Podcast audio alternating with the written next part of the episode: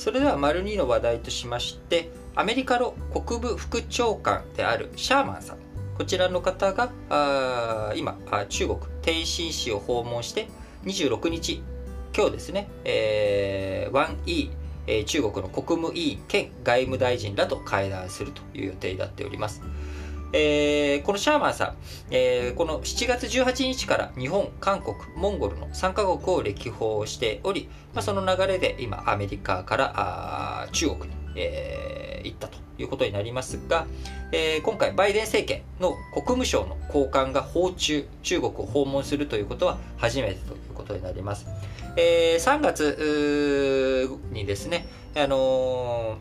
ー、こう、アメリカの、えー、国務長官あブリンケンさんがですね、えー、日本とかにやってきた際に、えー、アメリカのアラスカ州アンカレッジで、えー、外交トップの会談を3月に対面協議で、え、開かれましたけれども、それ以降、えー、外交交換のね、え、会談というのはアメリカと中国の間では開かれていない、途絶えていたということになっております。え今回会談するにあたっては内容、話は新疆ウイグル自治区での人権問題、あるいは台湾や北朝鮮をめぐる安全保障上の問題など、えこういった議論がなされていく見通しになっておりますし、え10月にイタリアで開かれます10カ国地域 G20 の首脳会議において、バイデンアメリカ大統領と習近平国家主席による初の対面での会談、こちらができるのかどうか、あそれに折り合っていけるのかどうかというところのについても、えー、今回の会談でいろいろ探り合いがあそのねお互いの腹の底がどこにあるのかというところを、えー、議論していく会談の中で探っていくっていうことになっていくのかなと思います。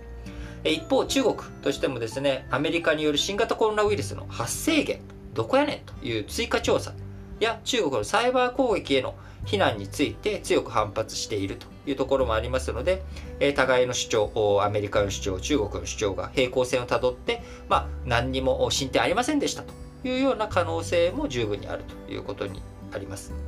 えアメリカ国務省のプライス報道官、21日の記者会見で、シャーマンさんの訪中について、中国が米国の国益や価値観に挑戦したとしても、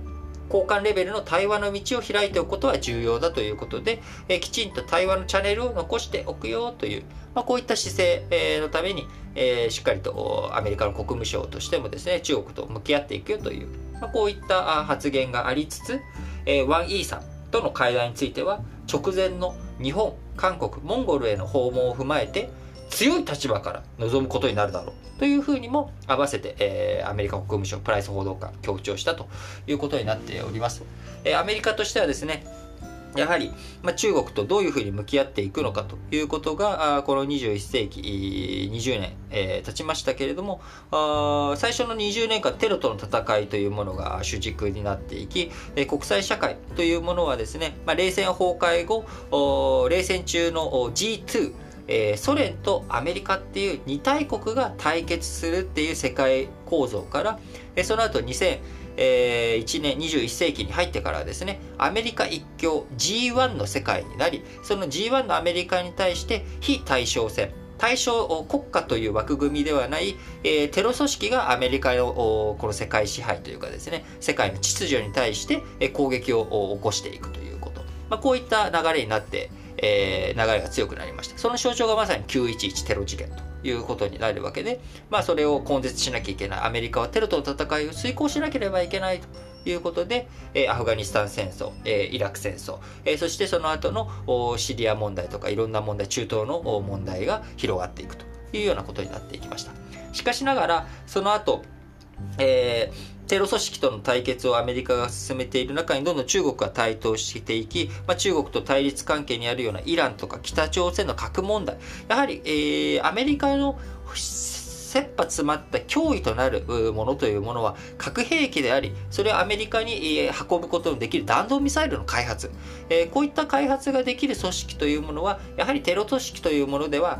規模がまだ小さい。国家という枠組み、国家という大きさを持たなければあ、そことアメリカへのチャレンジっていうものはできないんだというような状況が結局この2020年、えー、2021年まで来てですね、改めてそこが浮き彫りになってきているというのが現状なんじゃないのかなと僕自身思っております。もちろんアメリカテロとの問題というものが完全に解消したわけでもありません。え、解消したわけではありませんが、アメリカにとっての脅威という意味で言ったときに、え、テロだけじゃなく、やはり、え、翻って、え国家というもの、アメリカと対峙してくるような、対決してくるような価値観が、え、共有できない。まさに、え共産主義と資本主義で価値観が共有できない中で、えソ連との対決、戦いというものが進んでいた中、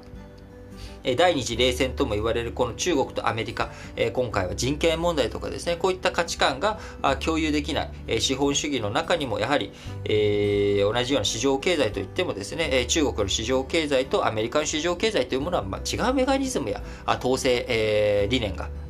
生じてしまっているというところに対してどういうふうに向き合っていくのか。あ今後、これから2050年ぐらいまで、えー、かかるんですかね、中国とアメリカの G2 での枠組み、秩序、どういうふうになっていくのか、しっかりと見ていかなければなりませんし、今回のアメリカ国務副長官の訪中で、えー、アメリカと中国の関係、どうなっていくのか、引き続き要ウォッチ、注目だなと思っております。